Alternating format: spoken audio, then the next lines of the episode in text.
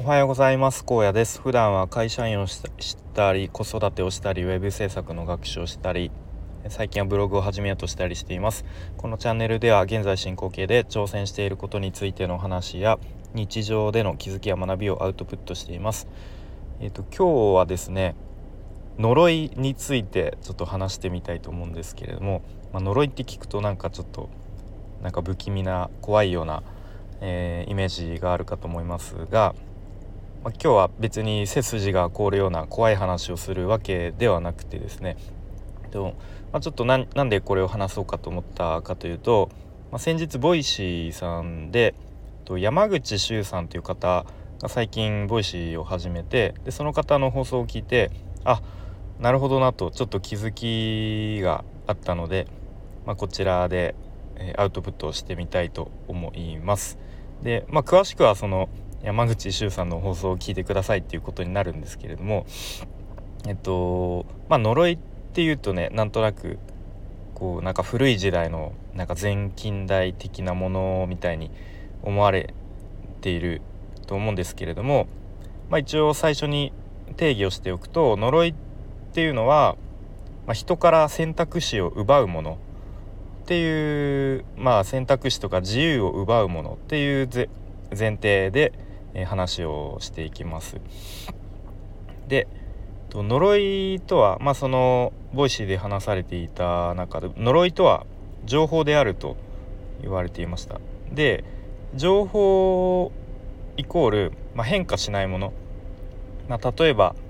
えーと、キリスト教の聖書聖書ってありますよね聖書とかはもう何年何百年わかんないですけどもうずっと前から変わらない変化していないですよね。なので情報は変化しないから、まあ、日々こういろんなコンテンツが作られていると。でそれに対して、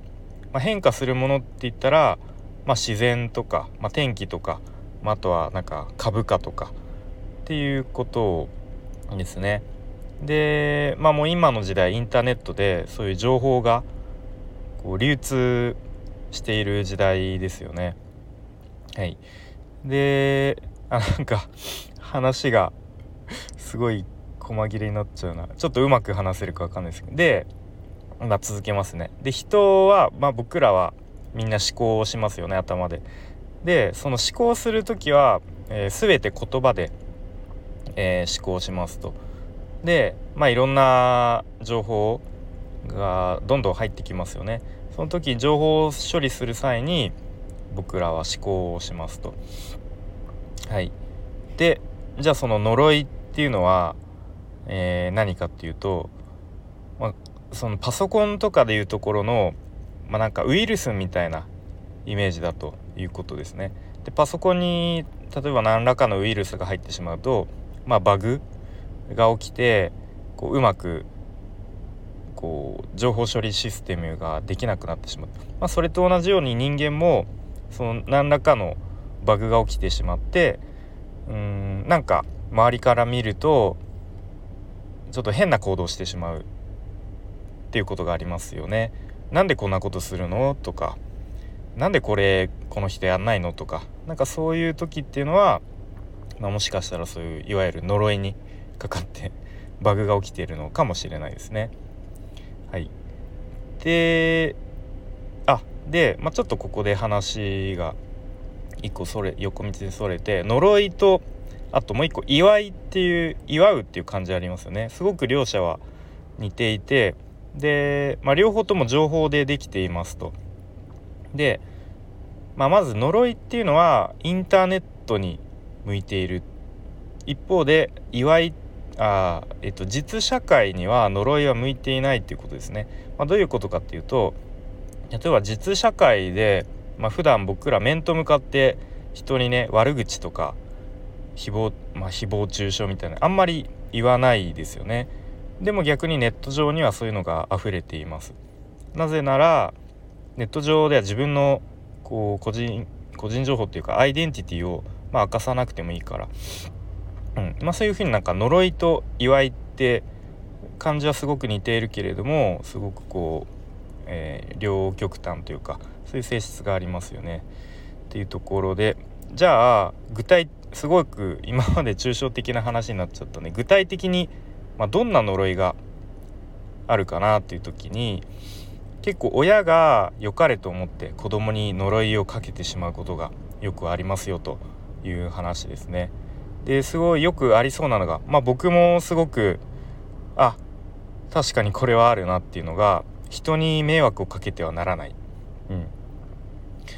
よく言われてきましたしこれはもう僕もまあそりゃそうだよねと思っています今でも。うん、じゃあ迷惑っていうのは何なのかっていうと結構受け手側によってそれが迷惑かどうかっていうのは変わってきますよね。まあ、例えば、まあ、電車でもバスでもいいんですけど、まあ、ちっちゃい子供が結構大きな声で声で泣いているっていう状況の時に、まあ、人によってはもううるさいなと。もう早く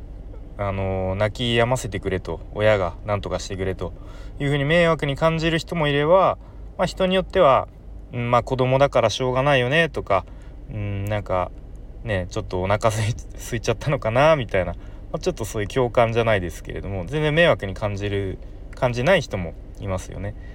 うん、そういうふうに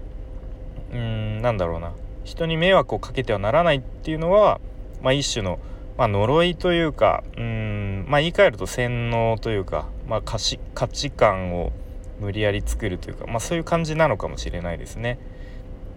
はい、で、まあ、そういうふうに呪いをかけるとかけられるとその人からこう自由度が奪われてしまう選択肢が奪われてしまうということですね。うん、じゃあまあ、日本では結構そういう価値観が割と当たり前みたいな感じですけれども例えば海外ではどうかっていうと、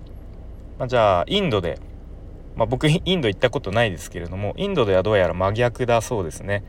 えー、どういうことかっていうと人に迷惑をかけずには生きられないだから寛容になりなさいと、まあ、そういうふうになこうなんだろう雰囲気というかそういうふうに子供親が子供に教えるそうですね。はい、ということで、うん、やっぱりいろんなこう価値観があると。でじゃあ呪いのはどういう性質があるのあるのかじゃあ呪いの共通項って何なんだろうっていうところで、まあ、2つありますと言われていました。で1つは、えっと、禁止命題になっていることで禁止命題っていうのは何々にしてはならないとか何々しないでくださいで、とまあ、僕らは結構もう当たり前のように過ごしていますけれども、まあ、電車とか電車のなんか窓とか、まあ、あとは公園の看板とかにもういっぱいそこら中に何々しないでください何々してはいけません、まあ、禁止の言葉が書いてありますよね。うん、で、まあ、結構社会人になってえー、まあ会社会社員として働き出すとまたそういう禁止命題がいっぱいありますよね。うん、僕の会社でもすごくいろんいっぱいルールがあって、まあ、そのルールもねやっぱり今まで、うん、何かしらこう事故とかが起こってきたからそのルールを作らざるを得なくな得ないっていうまあそういう事情はあるにしろすごくいろんなルールがあります。で全て何々、うん、してはならないみたいなそういう禁止命題でできていますよね。うんまあ、あとは何だろう結構海外とかだととりあえずとりあえなんかありますよねえっ、ー、とあれはちょっともうど忘れしちゃったんですけどとりあえず動けばいいからあのリリースしようみたいなそういう言葉ありますよね。でリリースしてからまあちょっとずつこう改善していこうみたいなでも日本企業っていうのはなんとなくこうあの不完全で世に出すとやっぱり人に迷惑をかけてはならないからなんとなくこう完璧でないとならないみたいな人に迷惑をかけたらどうすどうするんだみたいななんかそういう流れがありますよね。うん、でじゃあ1個目が禁止命題ですと。で2つ目の、ま、呪いの共通項としてはえ自己規定の呪い自己規定っていうのは私は何々であるっていうことですね。でこれが例えば私には才能がないからとか私はそれが得意じゃないからみたいなそういうちょっとこうネガティブ要素な私は何々である何々でない、うん、そういう規定ですね。で、まあ、自己規定の他に他者規定もありますよとあの人はこういう人だとなんか例えば中国人はこういう人たちだみたいな結構ありますよね。うん、なんとなくやっぱり中国人って僕もちょっと、うん、あんま良くないなと思いつつもちょっとこうマナーが悪いとかなんか電車内とかでもなんかもうデリカシーのないというか大声でもう喋りまくって、まあ、ちょっと不快な思いをするみたいな。でも100人中100人がそうじゃないはずですよね中国人の中にもいろんな人がいてっていうことまで、うん、なかなかちょっと考えられない時もありますよね。で、まあ、こういうふうにこうちょっとネガティブな内容だと呪いになってしまうっていうことですね。じゃあ呪いを解除するためにはどうしたらいいのかというところで、えーと、リベラルアーツというワードが出てきました。でまさにこれ僕最近、えーと、YouTube で、まあ、結構有名なのかなリベ大の両学長という方のね YouTube をよく見ていてでその、まあ、両学長を中心とした、えーと、オンラインコミュニティの、まあ、リベシティっていうのがあるあって最近それ僕、えー、参加したんですけれども、まあ、まさにこうちょっとそれとつながるところがあって、まあ、その、えー、リベラルアーツというのはえー、っとまあ、呪いを解除するための、まあ、一つの何て言うんですかね考え方というかで、まあ、さっき言ったように呪いには必ず2つの特徴があるっていうことですね。まあ、一つは禁止命題になっている、まあ、例えば何々して努力をしなければ成功できないっていうのも、まあ、一つの禁止命題ですねっていうふうに言われていましたね。あとは2つ目はネガティブな否定的なワードが含まれている何々何々が得意でないとか醜いずる賢い汚いみたいななので、まあ、何かこう自分があちょっと自分がこれをやらない方がいいかもしれないなと頭に浮かんだ時思った時は一歩立ち止まってなぜなのかと考えた時に、まあ、さっき言ったワード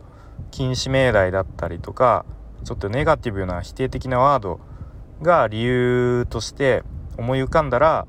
もしかしたらそれは呪いなのかもしれないっていうことを考えた方がいいかもなっていう話ですね。うん、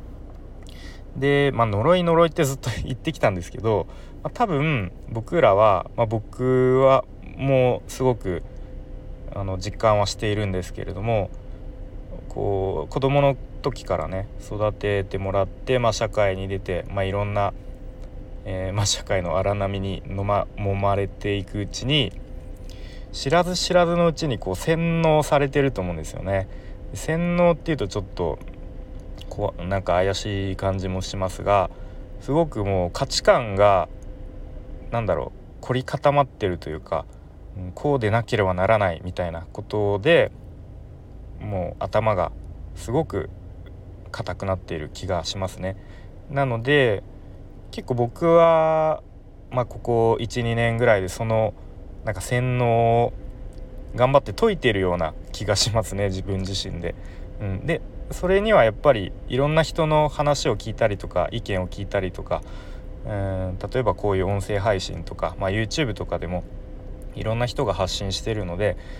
で、まあ、あとは実際にね、まあ、オンラインでもオフラインでもいろんな人と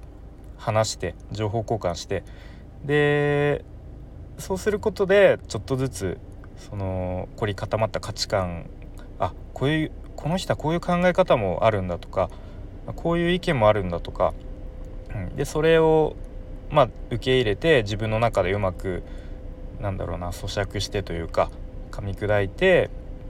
でまあまた自分の中の価値観をアップデートしていくみたいなことをした方が、うん、結構人生うんなんだろうな楽に生きられるというか、まあ、ちょっと心がね、うん、あこういう考え方もあるんだなっていうふうに楽になる瞬間もあるのかなと思います。はい、なのでなんかすごい長くなってきたんで終わりたいと思うんですけど、まあ、今日は、えー、僕らは知らずに呪いをかけられているかもっていうことでで、まあ、僕自身もこういうことに気をつけて、えー、日々できるだけ何々なんだろうな自分はこれをやんない方がいいかもしれないっていうふうに知らずにブレーキをかけずに、まあ、どんどんチャレンジ挑戦していけるような思考に、うん、変えていきたいなというふうに思います。ということで今日も聞いてくれてありがとうございました。じゃあまたね